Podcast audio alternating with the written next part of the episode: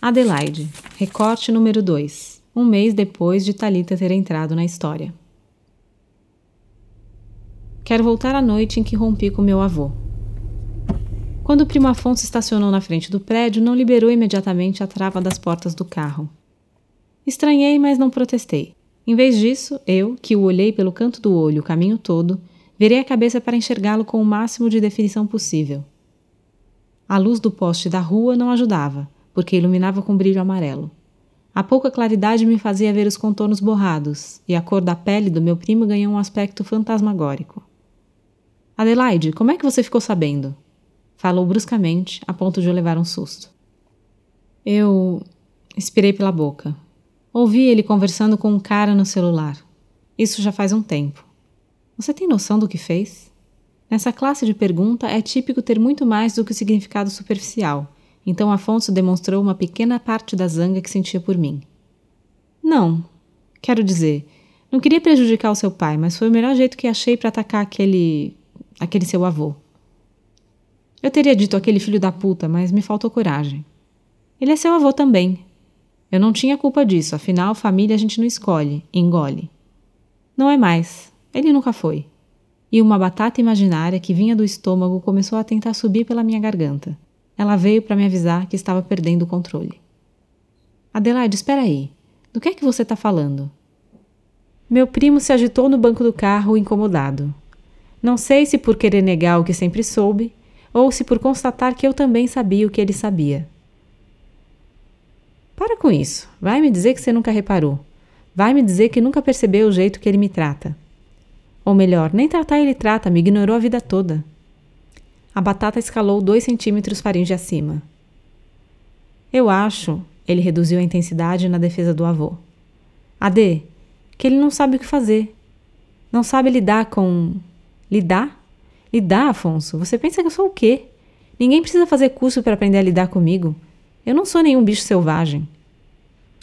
Uma sombra da raiva que senti durante o jantar invadiu meus pensamentos, provocando um rápido eclipse sobre a racionalidade. O calor do momento derreteu a batata interna, dissolvendo-a completamente. Ele gosta de você. Meu primo falou sem pensar, e o que ele disse só fez aumentar o meu ódio. Gosta merda nenhuma, se gostasse não ficava fingindo que eu não existo. Engraçada você. Para deduzir que meu pai é gay, você usou de tanta sensibilidade, mas para perceber que o vô fez por você, nada. O quê? O que ele fez por mim? Já estava com vontade de dar umas unhadas na cara do Afonso. Essa era boa. Me acusar de ser injusta contra um déspota? No caso da Nalu, por que você acha que o processo foi encerrado tão depressa? Quem você acha que pressionou a polícia? Quem você acha que impediu que o caso saísse no jornal? Não entendi. O que você quer dizer? De repente, fiquei apavorada. Adelaide, o fato é que ninguém tem garantia de que a Nalu não brigou com ninguém. É a sua palavra, a do namorado e a do irmão do namorado dela, mas não tem prova nenhuma. A imprensa ia dar uma festa se pudesse publicar a história, mesmo que o inquérito não desse em nada. O estrago podia ser sensacional. Foi como bater contra uma porta de vidro que a gente não viu, mas que sempre soube estar ali. A gente se sente burra. Além disso, ouvir Afonso dizer aquelas babaquices disparou todos os sentimentos que vivi seis meses antes, no dia do acidente de Nalu. Vieram todos, o sobressalto, o medo, a tristeza, até que predominou o pânico. Cala essa boca, seu cretino! Girei o corpo com violência, puxei a alavanca que devia abrir a porta do meu lado, deparei com a trava ainda acionada e me desesperei. Fechei os punhos e soquei o vidro enquanto gritava: Abre! Abre essa porra! Abre, Afonso! Adelaide, calma, eu não. Meu primo tentou me tranquilizar.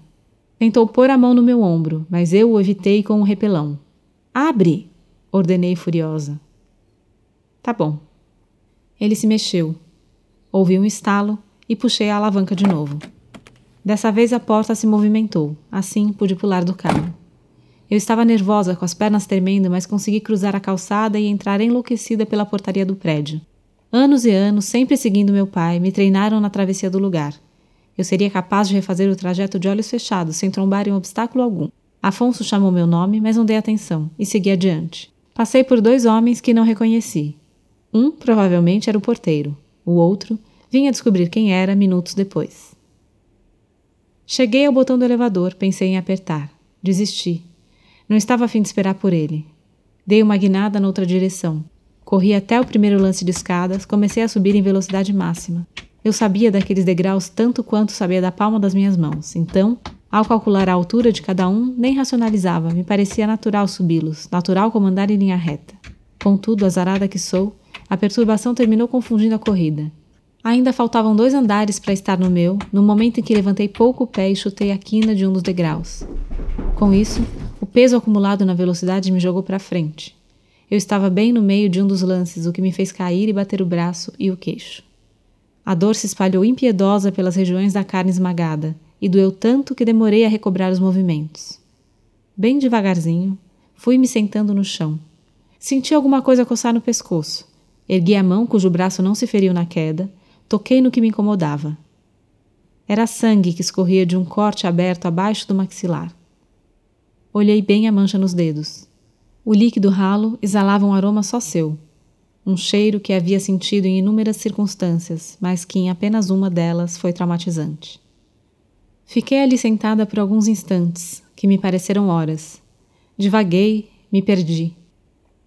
O pânico ressurgido no carro esfriou. Lentamente, no entanto, ao pensar de novo no cheiro do sangue, uma tontura veio substituí-lo, veio tomar conta dos meus sentidos. Dentro das orelhas me brotaram ruídos como se fossem mil grilos cantando. Aos olhos se impuseram lentes turvas, ao tato, uma camada de gelo, ao paladar, um gosto de solidão. Com suavidade, num segundo momento, o coro de grilos foi substituído por ecos de um par de sapatos caminhando. Quando ele, o dono do par de sapatos, chegou ao patamar onde eu estava caída, parou. Oi, Adelaide, o que aconteceu? Ouvi a voz. Era feia, mas não que fosse fanhosa, era sem energia. Exemplo, voz de fumante inveterado. Eu tropecei, respondi desalentada. Vem, eu ajudo você. O homem se achegou tão rápido quanto um piscar de olhos. Cauteloso, sem tocar os ferimentos, me fez ficar em pé. Eu oscilei, estava tonta. Ele percebeu, então, eficientemente, me escorou com o próprio corpo.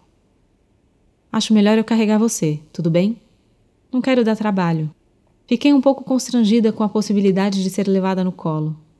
Não vai ser trabalho nenhum, vem cá. Meu ajudante, em total oposição à sua voz, com evidente vigor, levantou minhas pernas num dos braços e usou o outro para apoiar as minhas costas. Ele me pareceu saber o que fazia.